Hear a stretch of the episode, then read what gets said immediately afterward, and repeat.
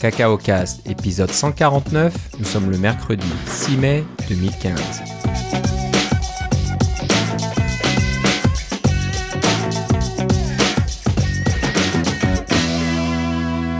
Bonjour et bienvenue dans ce nouvel épisode de Cacao Cast. Euh, Comme d'habitude, Philippe Casgrain est avec moi. Comment ça va, Philippe? Ça va très bien, et toi, Philippe? Ça va très bien. Euh, je crois que tu reviens du Texas. T'as passé euh, un peu de temps là? Est-ce qu'il faisait semaine. très chaud, très chaud là-bas ou Euh, pas spécialement? Oui, c'était assez chaud. Il faisait un peu plus chaud que dans le dans notre coin de pays habituel, mais, euh, mais en fait, le mardi, il faisait plus moche. que le... Ah bon? C'était plus froid. Mais c'est c'est un... ce qui m'a beaucoup surpris du Texas. D'abord, je suis allé à Austin. Donc, il y en a certains qui diront que Austin, c'est pas le Texas, parce que c'est une ville un peu particulière à l'intérieur du Texas. C'est la capitale aussi. Euh, donc, ils ont leur capitole, etc. J'ai pu euh, visiter le capitole. Et curieusement, le, voyons, le, le capitole, le- la, Chambre des représentants était en session, ainsi que le Sénat. Et il y a une galerie où on peut accéder. Il faut enlever son chapeau, bien sûr, parce que Texas, tout le monde a un chapeau. Il faut enlever son chapeau. Et puis, j'ai pu assister à toutes sortes de choses, des... euh, des, euh, des représentants qui débattent entre eux, des, des, euh, des votes, etc. Et il y a même eu une cérémonie d'investiture où une, une euh, représentante nouvellement élue de San Antonio était là avec toute sa famille et puis elle a été, elle a dit de, de- elle a juré de bien représenter les- ces, ces gens de San Antonio avec la Constitution et que Dieu l'aime et tout ça. là. Ah, Ok. Euh, C'était assez fascinant de voir ce petit bout de, de démocratie, veux, veux pas. C'était une semaine euh, éducative. Hein. T'as pas fait que ça, bien sûr. Non, mais, c'est ça. J'étais à la conférence XDC, qui est l'équivalent de la WWDC pour les gens qui travaillent avec le logiciel Zojo. Si vous ne reconnaissez pas ce logiciel-là, c'est peut-être parce que vous connaissez son ancien nom, qui est Real Basic. C'est un logiciel qui vous permet d'écrire des programmes dans le langage Real Basic pour euh, que compiler sous Mac, euh, Linux et Windows à partir d'un seul projet. Alors, c'est un logiciel qu'on utilise, nous, chez Lightspeed, pour faire la base de notre programme. La première version du programme a été bâtie en euh, Real Basic. Et depuis, on a, on a bâti toutes sortes de choses en Coco autour. Mais le cœur de l'application est resté en Real Basic et ressemble un peu à ce qu'il y avait au début. Donc, euh, on, euh, est encore très dépendant de, ce- compilateur-là, finalement, parce que c'est un compilateur. Alors, c'était bien pratique d'aller dans la conférence des développeurs, présenter une petite conférence de, notre- cru pour, euh, pour Lightspeed et aussi euh, faire des contacts, rencontrer du nouveau monde euh, et euh, se, montrer le bout du nez un peu dans ce, dans ce monde euh, duquel on est, somme- toute, dépendant. Ce que j'ai bien aimé, c'est que leur logiciel est maintenant 64 bits. Alors, on a appris ça euh, au début de la semaine dernière. Alors, ça nous faisait bien plaisir parce que Lightspeed est évidemment 32 bits. Leur logiciel à eux était 32 bits, mais là, avec la migration vers 64 bits, on va enfin pouvoir passer euh, en- au futur et on a bien hâte. Ok. Non, bah, c'est une bonne chose. Et puis, je crois comprendre que Lightspeed, vous êtes une des plus grosses applications qui existent sur la plateforme. hein. Euh, oui, oui, c'est ça. C'est, euh, c'est, c'est- si c'est pas la plus grosse, c'est pas loin. Ok. Bon, bah, c'est intéressant. Et bon, c'est c'est bon de voir aussi qu'il y a d'autres euh, façons de développer des applications qu'avec Objective-C ou Swift Oui, sur le Mac. Donc, Ouais, ouais, c'est ça. Puis, euh, le, le code est, est multiplateforme. hein. Tu peux avoir le même code qui se compile sous Windows et sous Linux ou il faut Oui. modifier un petit Et peu même sur le web, dans certains cas. Tu peux faire une application qui va marcher à la fois sur le Mac et sur web. Et euh, tu peux développer une application web. euh, ils ont même un compilateur iOS, imagine-toi. Alors, euh, tu peux compiler une tu peux écrire une application euh, Real Basic qui fonctionne sur un iPhone ou un iPad. C'est assez. c'est comment je pourrais dire ça C'est assez surprenant, mais c'est aussi euh, un, un environnement qui est euh, qui permet aux, aux gens qui commencent la programmation d'être un peu moins rebutant. C'est vraiment bien. Ok. Donc, euh, à, à- à garder en tête. C'est quoi le nom encore de l'application Euh, Zojo, X-O-J-O. XOGO. Oui. Zojo. Oui. Voilà. Donc, bah, jetez un coup d'œil. Ça peut être intéressant. Donc, Philippe vous le recommande, je pense, parce que ça, ça fonctionne bien pour sa, sa compagnie. Donc, pourquoi pas pour la vôtre. Euh, je parlais un petit peu de- du côté multiplateforme pour euh, faire le lien avec euh, des annonces de Microsoft la semaine dernière lors de la conférence Build à San Francisco. C'est la, la saison des conférences là qui commence. La saison des conférences de développeurs. hein, de développeurs. Donc euh, Microsoft, plus tard au mois de mai ou à la fin du mois de mai, c'est Google avec Google I.O. Microsoft, je crois que c'est dans le Moscone Center à chaque fois. Et ensuite, ce sera la WWDC. Donc euh, Microsoft a annoncé pas mal de choses. On, on les sent un petit peu... euh, euh, pas, au désespoir, j'irai pas jusque-là, mais ils ont besoin de développeurs. Ils, ils veulent attirer du monde sur leur plateforme, euh, sous Windows 10, etc. Mais euh, au lieu d'avoir leur euh, position habituelle de dire voilà c'est Windows et rien d'autre, eh ben, on, il commence à, offrir des solutions qui sont multiplateformes. Donc, euh, ben, vous pouvez développer pour Windows, mais vous pouvez aussi développer pour, euh, pour le Mac. Euh, pour oui, le Mac, je pense, c'est iOS et Android. Donc, ils ont un Visual Studio 2015, je crois, ou 2016. peut-être 2015. Je pense que c'est encore 2015, mais ce qui est curieux, c'est que l'éditeur là-dedans, c'est pas leur éditeur Visual Studio, c'est en fait l'éditeur Atom de GitHub, dont on a déjà parlé, je crois. Voilà, donc non, je, parle de deux choses. Il y, a, eu l'annonce de Visual Studio 2015 qui permet de développer les applications iOS et Android. Donc ça, c'est une nouveauté aussi, mais euh, ça reste sur la plateforme Windows. Donc là, il faut utiliser euh, Visual Studio sous Windows. Donc euh, c'est assez intéressant. Il va falloir qu'on peut-être qu'on creuse un petit peu, voir comment ça fonctionne, comment ils arrivent à, s'arranger pour, pouvoir compiler des applications qui marcheraient sur iOS et aussi sur Android. Donc j'ai pas trop regardé ça de près.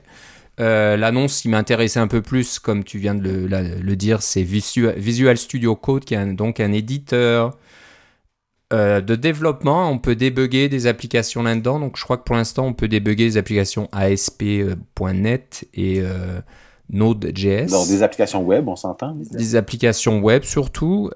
donc c'est basé sur la technologie de GitHub qui fait fonctionner l'éditeur Atom. On a dû en parler. Il y a un an exactement, en fait. Il y a un an exactement. Donc, euh, on avait parlé de ça. Donc, il y, a un framework derrière qui s'appelle Electron, si j'ai bien compris, euh, qui permet de faire fonctionner tout ça. Donc, euh, Microsoft, je pense qu'au lieu de développer une version Mac ou Linux de Visual Studio, ça leur aurait peut-être pris quelques années pour y arriver, sont allés du côté open source pour voir ce qui existait, puis ils ont dû tomber là-dessus. Euh, je pense qu'ils travaillent assez étroitement avec GitHub de toute façon, mais euh, voilà, donc ils, ont euh, annoncé cet éditeur orienté développement qui s'appelle Visual Studio Code et qui a l'air pas mal du tout. ce qui est intéressant, c'est que ça inclut la technologie IntelliSense. c'est le comment c'est la prédiction de, du code. Hein, oui, un peu comme ce qu'on a dans Xcode, mais apparemment c'est beaucoup mieux. Là.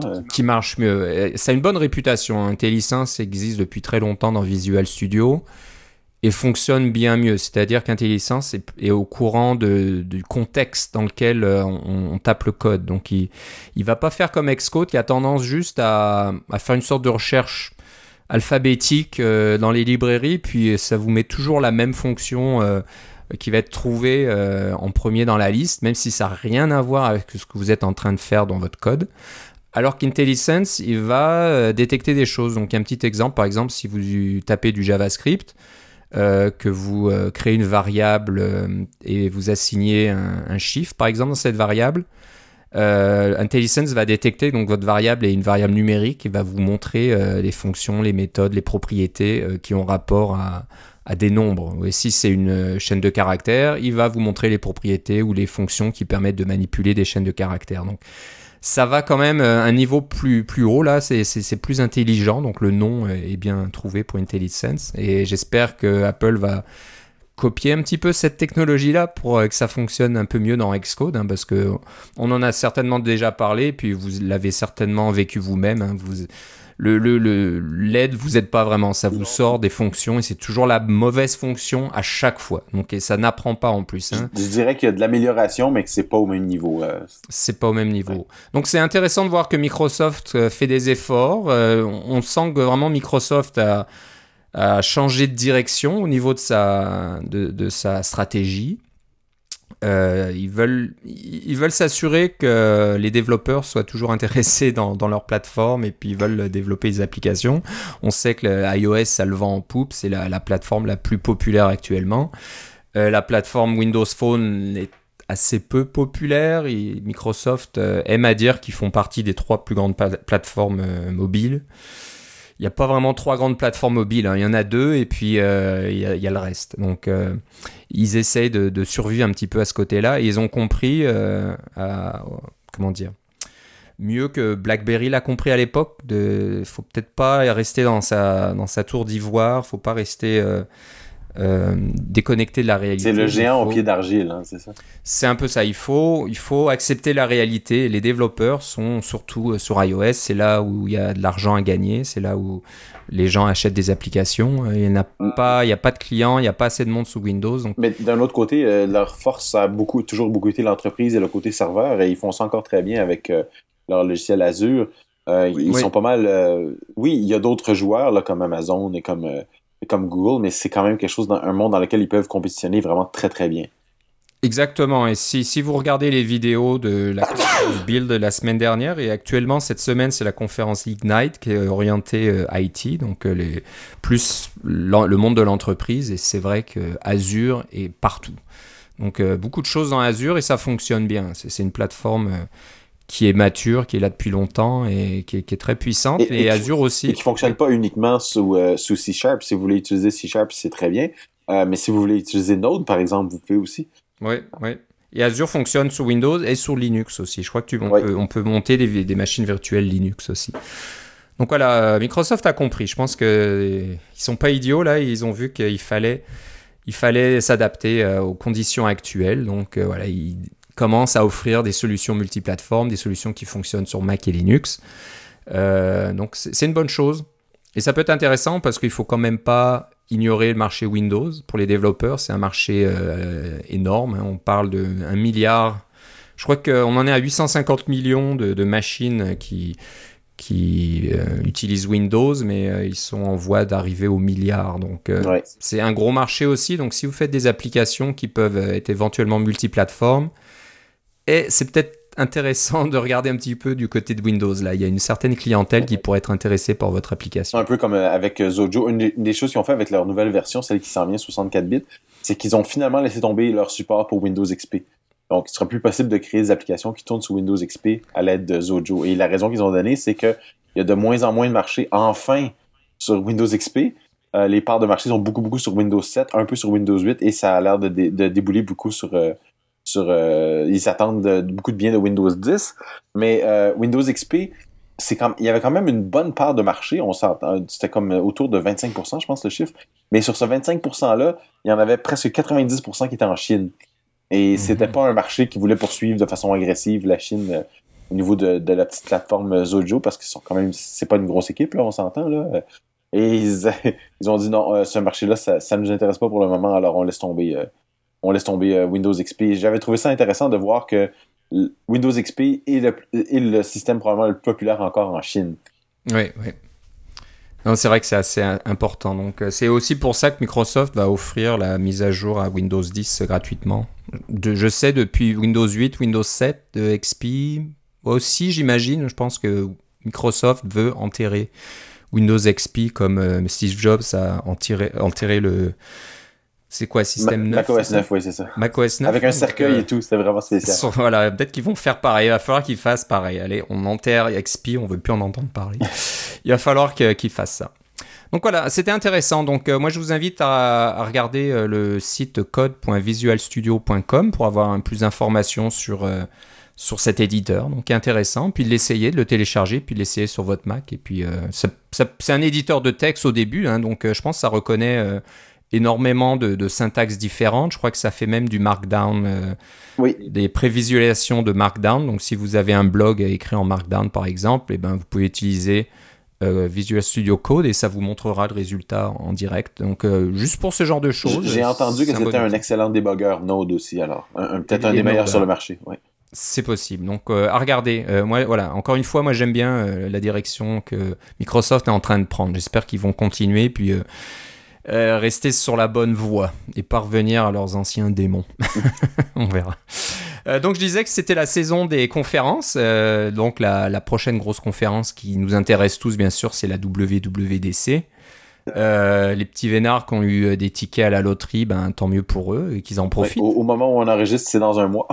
C'est dans un mois. Et puis pour ceux qui n'ont pas de tickets, ben, il y a toujours d'autres choses. Hein. Donc il y a la fameuse Alt WWDC, la conférence alternative WWDC. Je ne sais pas s'il reste encore des tickets. Euh, oui, oui, oui, il y, a, encore des tickets. En fait, les, tickets sont gratuits, mais il y a aussi des tickets qu'on peut acheter. On peut donner de l'argent, je pense que c'est 300 dollars. Et euh, ils appellent ça, ça, garantit l'entrée à Alt. C'est ça. Donc, euh, les places sont limitées. Hein. C'est premier arrivé, premier servi. Mais voilà, s'il n'y a plus de place et que vous n'avez pas payé, ben, il n'y a plus de place. Euh, donc, Philippe, je sais que toi, tu y vas. Oui. J'ai mon billet d'avion, j'ai ma chambre d'hôtel, enfin ma, ma, portion de chambre d'hôtel parce que on peut plus se payer des chambres d'hôtel à... Ça n'a pas de bon sens comment c'est ah, cher. ouais, c'est vrai qu'ils en profitent là. C'est vraiment une bonne saison pour eux là-bas. Mais c'est pas juste ça, c'est qu'avant il y avait juste la WWDC, fait que ça mettait quoi 5000 personnes de plus dans la ville.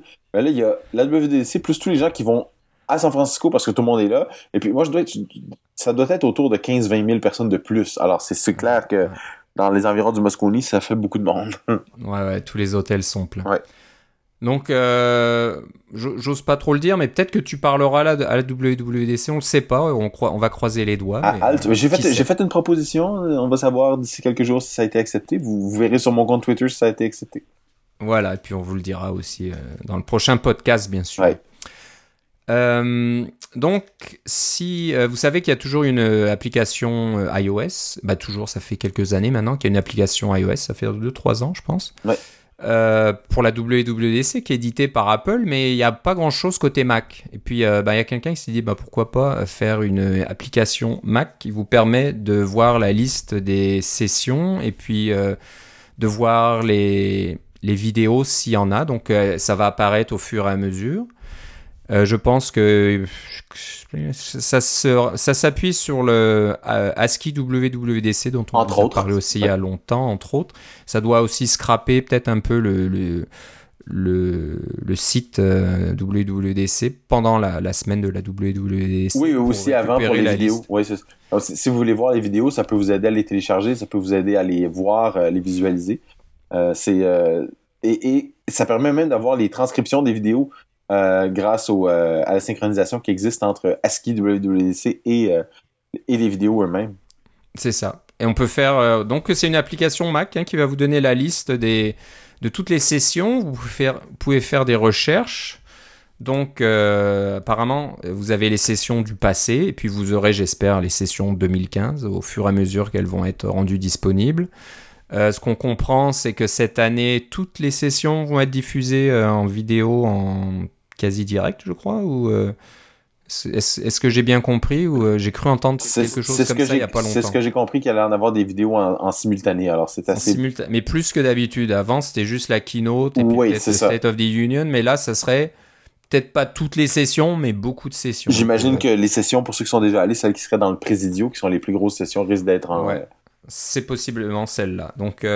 Bon bah c'est bien, euh, si vous êtes euh, comme moi par exemple et que vous ne serez pas à San Francisco cette semaine-là, au lieu de juste regarder sur votre iPad ou euh, sur votre appareil iOS, et encore je ne sais pas si on pourra voir les, vidéos de cette façon-là, ben vous pouvez avoir cette application Mac qui vous permet de voir la vidéo HD s'il y a une vidéo HD ou la vidéo normale, de voir aussi les diapos des présentations quand elles sont disponibles. Donc, et puis il y a une fonction de recherche, on peut faire des recherches par année, euh, par, euh, par sujet, par euh, comment dire, par type de session et choses comme ça. Donc pas mal intéressant. Donc allez sur le GitHub, le compte s'appelle Inside GUI, I N S I D E G U I et l'application, le, projet s'appelle WWDC. Donc facile à trouver. il y a même des versions pré-compilées qui sont qui sont signées, etc. Alors vous pouvez les faire les exécuter sans trop de, sans trop de problèmes.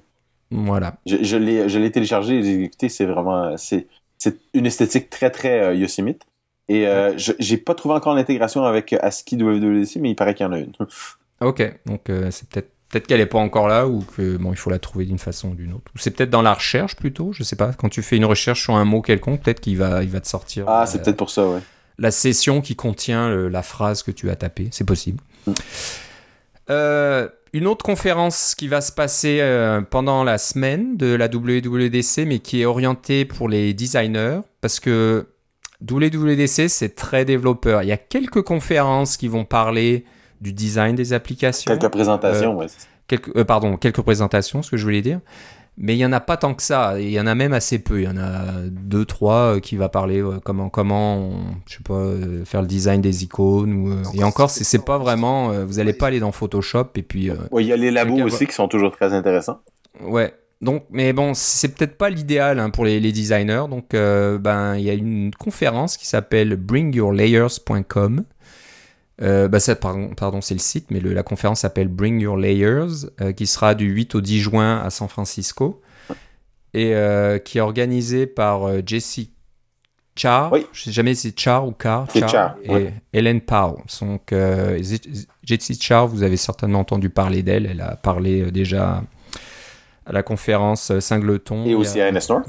Ouais, c'est vrai, NS North l'année dernière. Donc, euh, et puis Helen Powell, par contre, je la connais pas. Je sais pas si euh, toi tu en avais entendu parler. Euh, non, je ne la connais pas. J'imagine c'est une amie à elle ou ils travaillent ensemble. Donc elle est plus dans le marketing, si je comprends bien, Apple Retail, des choses comme ça. Donc bah, c'est à San Francisco, de 8 au 10. C'est payant hein, aussi, c'est une vraie conférence. Donc euh, c'est ça. L'argent, tu le sais euh, très bien, Philippe. Je le sais extrêmement bien. Et puis en plus, il y a beaucoup de, de présentateurs de, de haut calibre qui vont, euh, qui vont parler là. Donc il y a même des présentateurs qui étaient à NS North qui vont euh, aussi se, se retrouver là-bas. Donc un bon pedigree, c'est une bonne chose. Et voilà, donc si si ça vous intéresse, allez sur le site bringyourlayers.com. Et euh, c'est orienté Mac et iOS. hein. donc c'est pas du design en général, c'est du design euh, orienté euh, communauté iOS et Mac. Voilà, je sais pas si tu voulais rajouter quelque Non, chose. c'est ça. C'est, euh, je, je, leur, je leur souhaite de bonnes chances. Ça va que ça, ça fonctionne bien euh, parce que c'est un, une semaine où il y a vraiment beaucoup de monde à San Francisco euh, pour ce genre de, de conférence-là. Alors sûrement qu'ils vont se trouver un, un marché. Tant qu'à aller à San Francisco, on a déjà notre hôtel, etc. Pourquoi pas aller faire un tour dans cette conférence-là Mm. Euh, C'est euh, c'est vraiment le genre de conférence où on où on rencontre d'autres personnes et on, on prend plaisir à discuter euh, dans des euh, dans des endroits euh, agréables. Alors, ce qu'il faut savoir, c'est que une, une des têtes d'affiche de cette conférence, c'est Suzanne Kerr, qui, Oui. est, euh, Ça, qui c'est est une lége- légende. prise, oui. Voilà, c'est une légende dans le monde du Mac. hein. C'est elle qui a fait les icônes et une partie de l'interface utilisateur du Mac original. Donc, euh, je pense que Si vous vous demandez pourquoi l'icône du Finder c'était un Mac qui sourit, ben c'est elle. exactement. Donc, je pense que c'est quelqu'un que vous avez peut-être envie euh, d'écouter. Elle doit certainement avoir beaucoup de choses très, très, très intéressantes euh, à raconter euh, sur toute cette période-là. Donc, très intéressant. Mais entre autres, hein, il y a vraiment toute une liste de, de- de présentateurs qui sont tous aussi bons les uns que les autres. Euh, on va continuer dans la liste parce que là il y a vraiment beaucoup de conférences. Euh, la prochaine, je pense peut-être par date, c'est euh, Objective Cologne. Ouais. Donc on en a parlé il y a pas longtemps aussi parce que Philippe présente, à- tu vas présenter Cologne, Oui. c'est officiel. C'est quoi la date encore? Je vais aller C'est du sur- 26, au- c'est du 24 au 26 juin. Donc voilà, ça s'approche. Euh, ben, pour nos auditeurs en Europe, Pardon, ben, du c'est- 23 au 25. Moi, j'y vais avec le décalage horaire. Ah ouais, tu vois, avec le décalage. Donc du 23 au 25 juin, Oui. donc c'est vraiment dans pas longtemps. Et euh, voilà, pour nos auditeurs euh, européens, bah, c'est peut-être une bonne occasion de, de, de voir Philippe et de lui parler. Et puis, c'est un de- peu moins loin peut-être. C'est aussi de rencontrer beaucoup de monde qui vont être tous encore sur leur euh, sur leur high de la, W- des annonces de la WWDC. Ça va être un endroit parfait pour pouvoir discuter de toutes les nouvelles choses que Paul va avoir annoncées euh, et dont on va pouvoir euh, on, on va pouvoir parler avec toutes sortes de gens qui ont qui ont envie de de discuter de de toutes ces choses-là parce que c'est vraiment le, la première conférence juste après la WWDC et c'est c'est le temps des vacances aussi. Ça va être un, la température va être idéale, ça va être facile à, et Cologne, c'est très central en Europe. C'est facile de se rendre à, à Cologne d'à peu près n'importe où. Donc, euh, je, vous, je vous encourage à, à venir faire un tour si vous le pouvez. Euh, c'est un peu moins loin, peut-être un peu moins, un peu moins exo- exotique que d'autres places, mais pour moi, c'est un, un grand honneur et j'ai bien hâte de rencontrer tout le monde euh, en Europe. Voilà. Donc il y a encore des tickets. Euh, Profitez-en si vous voulez, euh, entre autres, voir Philippe. Oui. mais, euh, C'est- Et c'est des prix abordables. C'est ça que je trouve bien aussi. C'est des, des conférences à prix abordables. Ouais. J'ai, euh, euh, j'aime beaucoup ce genre de, de petites conférences-là qui sont à prix abordables et qui sont pendant des, euh, des périodes où on, on est peut-être un peu moins occupé, où on peut peut-être. euh, il y a toujours des saisons pour ça. Là. On est dans les conférences de développeurs jusqu'à la WWDC. Et puis là, on commence la, la saison des conférences indépendantes. Il va en avoir l'automne aussi. Là. Mais euh, Objectif Cologne, j'ai bien hâte et euh, j'ai bien hâte de tous vous rencontrer. Et euh, de. Faudrait que je commence à vraiment mettre sur papier ma vraie, vraie conférence que je vais présenter là. Ouais, parce que ça arrive vite. hein. Oui.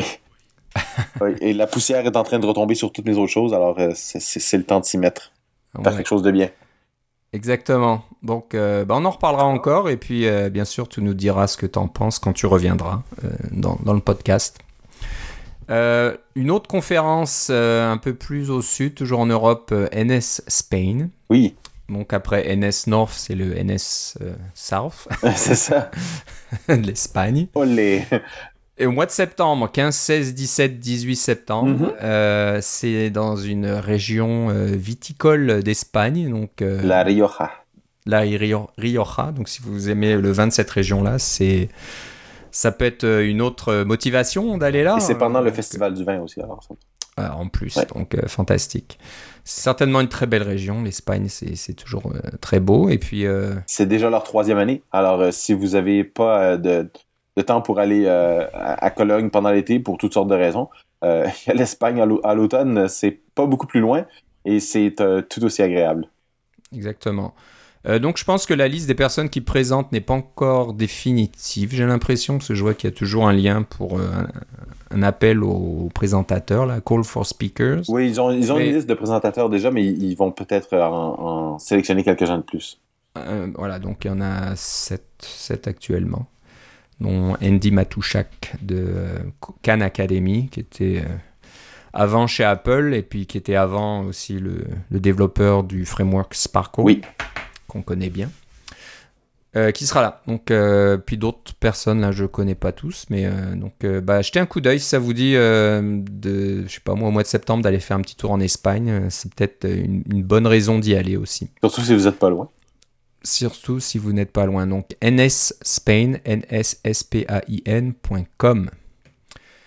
Voilà, euh, est-ce qu'on a fait le tour des... Oui, je pense qu'on a fait le Pour tour le des conférences pour l'instant. Euh, on, on reviendra bien sûr à la WWDC, ça va être la, la- la grosse chose euh, au mois de juin. Donc euh, des annonces possibles, des nouvelles Apple TV, des iOS 9, j'imagine, tout un tas de choses. Donc je pense qu'il va, il va y avoir beaucoup, beaucoup de choses à, à discuter à ce moment-là, mais bon, on, verra quand ça viendra. On n'est pas encore là.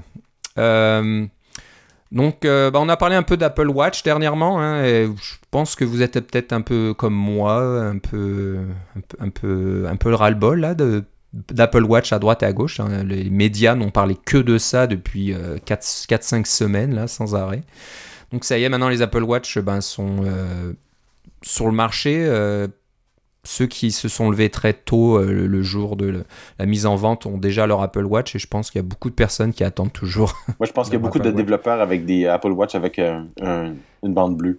une bande bleue. Ceux qui ont été invités aussi. euh, moi, je, moi, j'ai pas été invité à en avoir une. Je sais pas si toi, t'as reçu une. Euh, je me suis pas inscrit, en fait, pour cette... Ah, il fallait s'inscrire, donc c'est peut-être pour ça. Je même pas vu, hein, donc je me suis pas inscrit. Donc, on voulait pas parler de l'Apple Watch en tant que tel, mais d'un d'un petit toolkit là qui euh, peut être utilisé avec l'Apple Watch, qui est intéressant. Donc, ça s'appelle Stargate et euh, ça vous permet de communiquer entre une application Mac. Donc, euh, je dis bien le Mac, pas, pas votre iPhone, le Mac et votre Apple Watch. Alors, il y a quand même l'iPhone entre les deux parce que le Mac ne peut pas communiquer, communiquer directement avec une Apple Watch. Il faut passer par une application iOS qui a une extension Apple Watch pour faire ça. Mais une fois que tout ça est installé, euh, vous pouvez euh, faire fonctionner ce, ce petit outil pour euh, envoyer n'importe quel objet qui, qui, comment dire, qui répond au protocole NS coding. ouais, on parle des euh, NS-String, NS-Data, etc., là, NS-Image. et toutes ces choses-là. Donc ça fonctionne et il n'y a pas beaucoup de code à mettre. Je crois que le, l'idée c'est d'utiliser euh, le framework PeerKit, donc qui permet de faire du euh, multi-peer connectivity, donc les, les, connexions Wi-Fi euh, ad hoc là de, de, machine à machine, donc là de, Mac à iOS et d'iOS à, à l'Apple Watch, ou c'est peut-être plutôt du, du Mac à l'iOS, et ensuite iOS, lui, fait le travail en utilisant le toolkit MM Wormhole. Est-ce qu'on en a parlé? J'ai pas, ça je me souviens plus trop. Je ne mais pense pas. c'est une sorte de, de, de petit framework qui permet de transférer des données euh, de votre application iOS. Ah oui, on en a parlé. Qu'est-ce que j'ai raconté? On en a parlé. Oui, je le pense 11 qu'on en parle de- Euh, donc revenez au 11 janvier si vous voulez avoir plus de détails, mais euh, voilà, c'est un, un, toolkit qui permet de, communiquer ou de, transférer des données assez simplement entre votre application iOS et l'Apple Watch. Et donc je pense que le peer-to-peer, le multi-peer connectivity, c'est entre le Mac et iOS. Mais en faisant voilà tout, tout, cette, ce, petit euh, ce petit pont là entre, entre chaque appareil, eh ben, on peut envoyer des données de, du Mac sur, euh, vers l'Apple Watch en utilisant un identifiant de groupe. Donc si vous utilisez le même identifiant de groupe euh, sur chaque plateforme, les données vont arriver à bon port comme vous voulez. Donc bon, peut-être des, des, des, idées d'applications qui peuvent vous venir à l'esprit maintenant en se disant ah ça serait pas mal si je pouvais envoyer les données de mon application directement à mon Apple Watch en, direct, comme ça, pourquoi pas. Donc, euh, ben, je vous invite à jeter un petit coup d'œil à Stargate sur GitHub, encore une fois, sur le compte de Contentful euh, Labs. C'est C-O-N-T-E-N-T-F-U-L, trait d'union L-A-B-S. Et euh, le, le, le, toolkit s'appelle Stargate. C'est quasiment un seul fichier Swift, donc c'est pas très gros. Et ça a l'air d'être assez simple. Donc, euh, intéressant de regarder ça. Un, développeur de Berlin, j'espère qu'il nous écoute et que je pourrais le rencontrer à Cologne, ça serait chouette. Voilà, ça serait pas mal. Donc, euh, bah, qui sait il, verra peut-être dans Google euh, qu'on a parlé de, de, son framework et il va dire ah, c'est qui ces gars-là? Un auditeur qui nous fait part aussi d'un autre outil euh, qui s'appelle SimDeer. Euh, on vous a parlé aussi, alors ça j'ai regardé, c'était le 1er mai 2013. Si tu fais la recherche pendant que je parle, je pense que tu vas tomber dessus, mais j'ai regardé tout à l'heure. on avait parlé de SimFolders. J'en reviens pas que ça fait. Il y a deux ans. ça fait deux ans qu'on a parlé de ça. Je, je m'en souviens comme si c'était euh, il y a deux, trois mois. Euh, SimFolders, donc vous connaissez tous un peu le problème de retrouver où, où, se trouvent les, l'emplacement des répertoires qui contiennent vos applications qui sont exécutées dans le simulateur iOS. Hein, c'est pas évident de trouver où ça se trouve. Euh, c'est pas un répertoire qui est facilement accessible et facile à trouver. Euh, SimFolders, je pense que le problème, c'est que ça a été un petit peu négligé. Je pense que le support de Xcode 5 et 6 laisse à désirer, d'après ce que... C'est ce que je comprends aussi, ouais. Notre ami Gilda nous, nous a communiqué. Donc, c'est euh, lui qui nous l'avait signalé d'ailleurs la première fois. C'est ça en plus. Donc euh, bah, merci de, de, nous envoyer comme ça des... Il a de la suite dans les idées des sujets. Donc maintenant, il y a un autre outil qui s'appelle SimDears qui fait un peu la même chose, qui est peut-être un peu plus comment dire, un, peu plus euh, simple dans la présentation euh, par rapport à SimFolders, mais bon, euh, c'est un peu plus brut finalement. C'est un peu plus brut, mais c'est quand même utile et puis c'est un outil de développement après tout, donc c'est pas bien grave. donc celui-là va vous montrer tous les tous les simulateurs finalement que vous utilisez et donc pour chaque simulateur vous allez voir le type d'appareil qui est simulé, donc euh, iPhone 5, 5S, 6 Plus, 6, iPad, etc. Et ça va vous montrer aussi les applications ainsi que la version de l'application qui a été exécutée dans chacun de ces simulateurs. Donc euh, je pense que c'est intéressant euh, pour plusieurs raisons hein, quand vous testez votre application sur, avec plusieurs versions et plusieurs plusieurs types de, matériel. Euh, c'est peut-être intéressant de savoir où vous en êtes, où ça se trouve et quelle, quelle version d'iOS vous avez. Euh, Moi, ce que je trouve intéressant, c'est pour avoir accès au, dossier euh, de l'application. de l'application lui-même, bien sûr, mais les données comme le fameux dossier documents, librairie, etc., qui sont à cause du sandbox, du bac à sable, qui sont qui se retrouvent à être des dossiers indépendants pour chaque application et évidemment pour chaque simulateur. Hein, parce que, alors c'est, plus facile à trouver. Puis Dieu sait qu'on peut en avoir beaucoup de simulateurs quand on a des simulateurs pour iPhone, iPad, 7.1, 8.1, etc. Ouais, il y en a vraiment beaucoup maintenant. ça, ça, prend beaucoup d'espace disque aussi.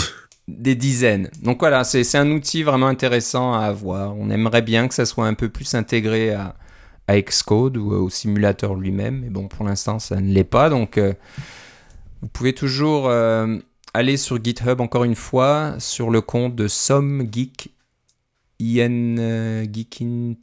C'est S O M E G E E K I N T N. Parce qu'il est au Tennessee, c'est pour ça. TN, c'est l'abréviation de l'État du Tennessee.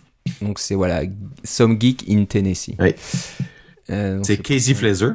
que j'ai déjà rencontré à la conférence C4 il y a très longtemps. Ok, ok. Donc, le monde est petit. On le salue bien bas en passant. Et donc l'outil s'appelle SimDirs, S-I-M-D-I-R-S. Donc c'est en c'est une petite application en Objective-C. Oui. À l'ancienne, ça existe encore. À l'ancienne. Et oh, t'as raison, il est de Nashville, Tennessee. Euh, on va essayer d'aller un peu plus vite parce que là, on avait tellement de choses à raconter dans cet épisode que ça va durer des heures. Donc, euh, on va passer à un autre euh, framework, encore une fois sur GitHub, mais qui peut être très intéressant. Et cette fois-ci, c'est pour développer des graphiques sous iOS. Donc, Philippe, je vais te laisser en parler un petit peu parce que c'est toi qui as dégoté ce framework. Alors, c'est, quand on parle de graphique, on parle pas de juste faire des, dessins, mais on parle bien de, présenter des données numériques sous forme euh, graphique. Donc, vous avez des graphiques avec des axes à deux dimensions, des histogrammes, ce genre de trucs-là.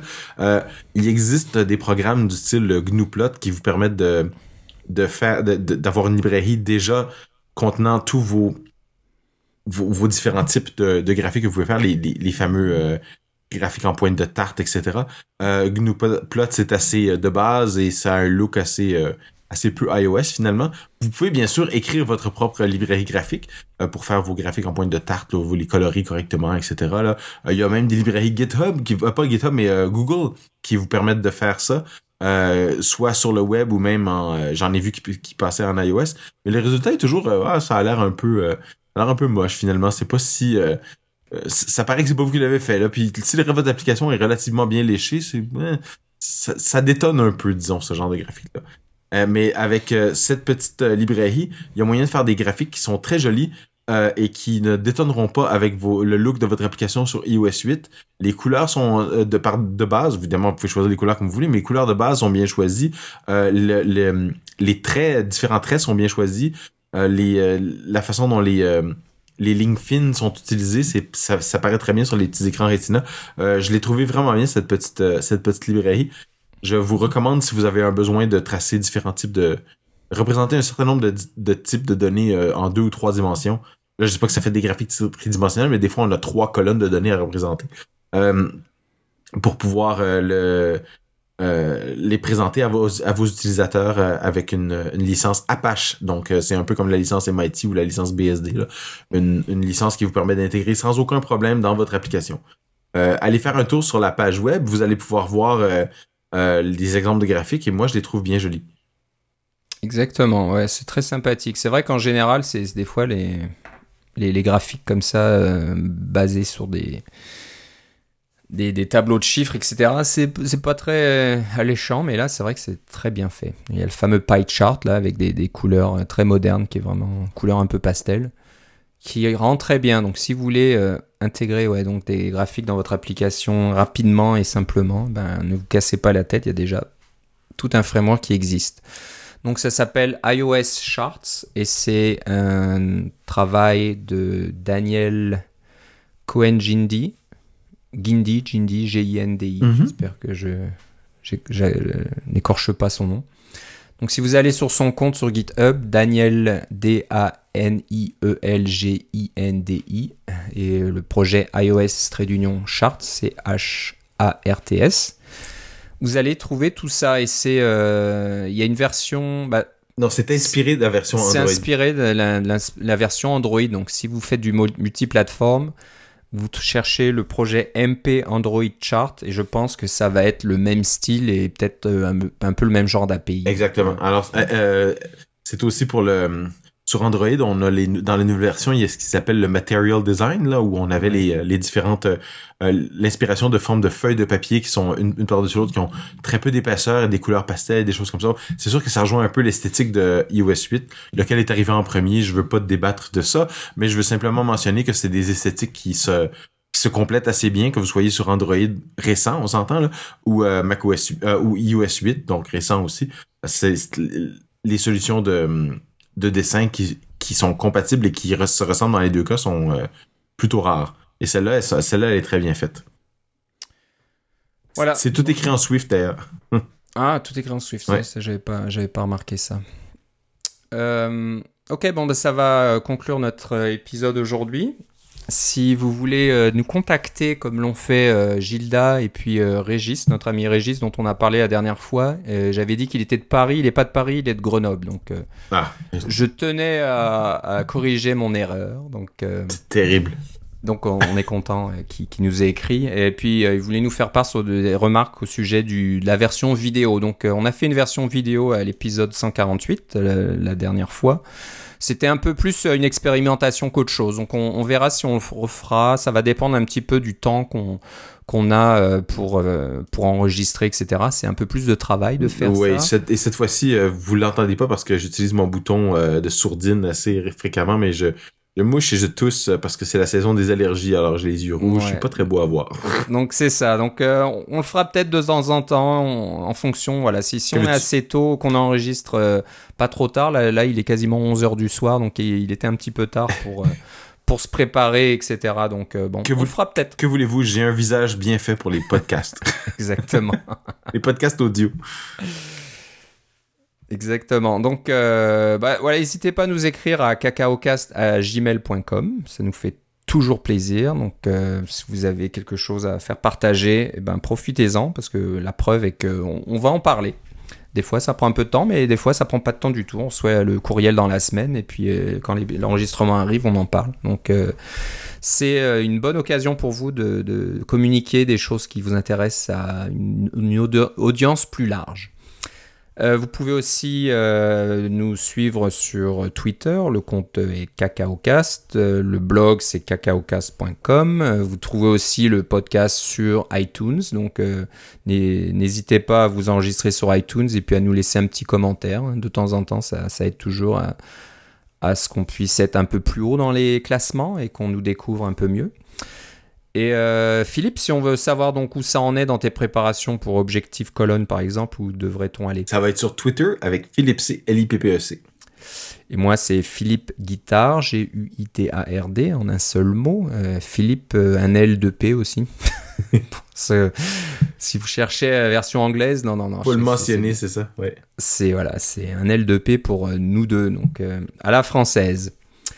Euh, donc euh, on va essayer de, d'enregistrer euh, dans, dans, les délais. Là on a été un petit peu long depuis l'épisode dernier. C'est un petit peu pour diverses raisons, y compris les voyages de Philippe au Texas. Ouais, je voulais pas traîner mon micro, exact. Ouais, donc il n'y a pas de problème. On, est toujours là, fidèle au poste. Donc je pense qu'on va avoir le temps d'enregistrer au moins un ou deux épisodes avant la WWDC qui s'en vient au mois de juin. Et euh, il y aura peut-être des, des, rumeurs là qui vont être un peu plus insistantes. Euh, on entend parler d'applications pour l'Apple TV. Euh, moi, j'avais décidé de plus en parler parce que ça fait des années que j'agace un peu nos auditeurs en, parlant de ça. Oh, et ça va peut-être arriver. Mais tu vois, il y a eu une mise à jour de l'Apple TV deuxième génération aujourd'hui. Ah, ou, hier, en fait, cette semaine. Ouais. ouais c'est quoi? YouTube a disparu. Ah, c'est vrai que YouTube a disparu sur les, les anciennes. Ça, c'est un peu dommage. Oui, parce que YouTube ont fermé leur API euh, de, de, première génération. Euh, et là, l'Apple TV deuxième génération n'a plus YouTube. Ça m'embête énormément parce que, oui, je serais prêt à acheter un autre Apple TV, mais je voulais pas acheter un Apple TV troisième génération en sachant qu'il y en a probablement un qui va sortir la seconde que je vais en acheter un. Alors euh, là, je suis un peu mal pris parce que dans ma famille, on écoute beaucoup YouTube ouais, bah dans la mienne aussi, c'est pareil. Mais j'ai la chance d'avoir une Apple TV euh, troisième génération. J'avais une, une ah. première génération, je viens de la débrancher, la mettre dans ma boîte parce que c'est un truc qui chauffe là comme un. comme un four ça, là ça, te coûte plus cher d'air climatisé que de... exactement donc ça je l'ai mis de côté je sais pas ce que je vais en faire je vais peut-être essayer de le vendre sur euh, les petites annonces en ligne, il y a peut-être quelqu'un qui veut en transformer ça en, Mac, mais euh, encore, c'est tellement ancien et très lent et puis euh, très limité que je sais pas trop. Je crois qu'il y a beaucoup de demandes pour l'Apple TV deuxième génération parce que c'est le celui qu'on peut encore euh, faire un jailbreak. Pour pouvoir le, Mais c'est un peu plus, un peu plus puissant. Donc, première génération, ben, ça va être bon pour le musée. Ouais. Et, mais moi aussi, j'attends la nouvelle version. C'est pour ça que j'ai pas remplacé cette Apple TV première génération. Euh, donc j'attends. Et il y avait les rumeurs que l'Apple TV deviendrait le l'unité centrale pour HomeKit, donc le, la solution d'automatisation, c'est ça, de, domotique là, ou la solution de domotique euh, d'Apple. Donc euh, je pense que voilà, si vous pensez à, acheter une Apple TV, attendez, attendez la WWDC. Il y a probablement quelque chose qui s'en vient.